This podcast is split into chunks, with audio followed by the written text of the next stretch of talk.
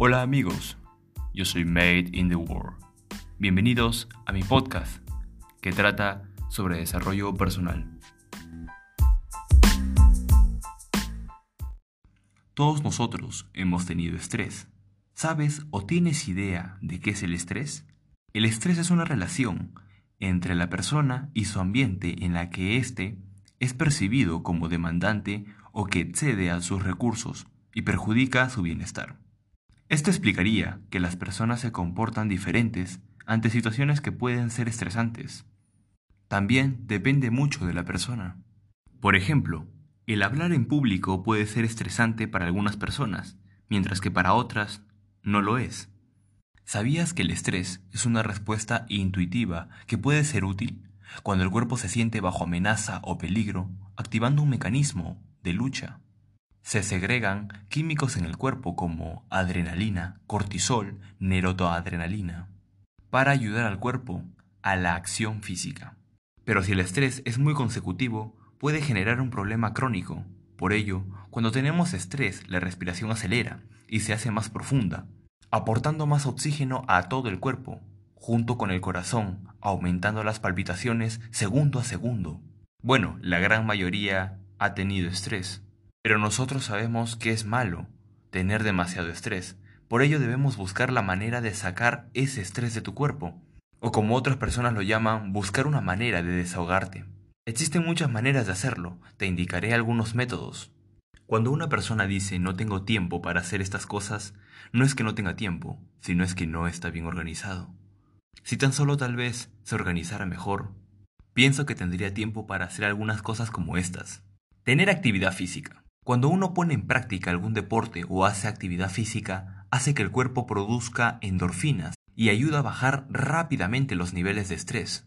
Es muy recomendado hacer deporte iniciando el día, por las mañanas, pero también depende de la persona y su horario, ya que luego de tener actividad física, aunque cueste creerlo, te da más energía al cuerpo, ya que estás más activo.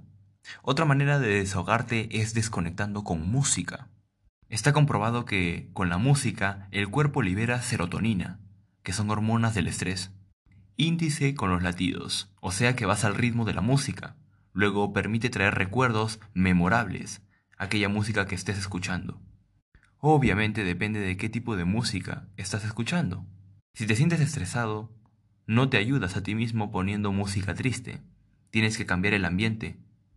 Como dije antes, desconectar de esa situación. Debemos entender que el esfuerzo desmedido no es algo heroico, es algo poco inteligente. A veces queremos controlar todo, familia, amigos, ocio, trabajo, dinero y muchas cosas más. Cuando uno tiene estrés, en nuestro cerebro se activa una hormona llamada cortisol. Esa hormona hace que la mente esté activa y en modo sobrevivencia. El problema es cuando se activa muy consecutivamente ya que para que la hormona vuelva a estar en su estado de tranquilidad y calma, tarda un aproximado de 6 a 8 horas en volver en su estado normal. Pero cuando el estrés aumenta hasta llegar a ser crónico, esa hormona cortisol no se apaga. Eso hace que todo el día estés alerta. Al ser crónico, pasa de proteger a tu organismo a poder dañarlo. Afecta negativamente dejándole más expuesto. Te preguntarás, ¿Podemos reconocer el estrés crónico? Claro que sí, varía en cada individuo. A nivel físico puede producir taquicardia, dificultades para dormir, tensión o dolor muscular, fatiga, dolor de cabeza, malestar estomacal, pérdida o aumento de peso, cambio en el deseo sexual. A nivel psicológico puede generar sensaciones de agobio, inquietud, ansiedad, depresión, falta de motivación, problemas de concentración e irritabilidad. No todos somos capaces de afrontar del mismo modo. Algunas personas afrontan el estrés más eficientemente y se recuperan con mayor facilidad. Otros, por intentar manejar altos niveles de estrés, consiguen recular en la comida, el alcohol en exceso, otras drogas, aislarse socialmente, pasar horas en la televisión o el móvil en las redes sociales. Un buen paso para lograr superar el estrés es conocer sus causas, qué es lo que está ocasionando y cómo puedo evitarlo. El famoso estrés laboral o estar quemados. Te preguntarás, ¿cómo sabemos si estamos fundidos?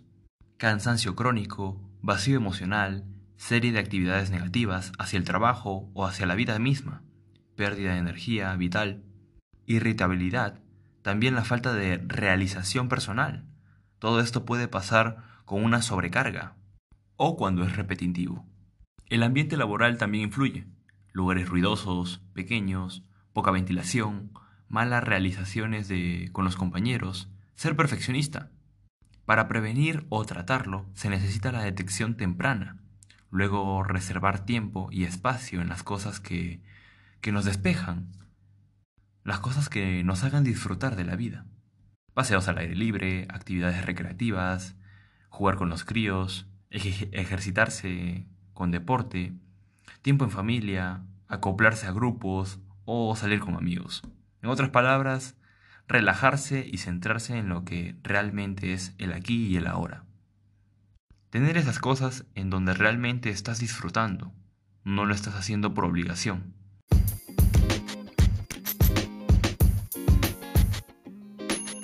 Bueno, eso ha sido todo por el episodio de hoy día.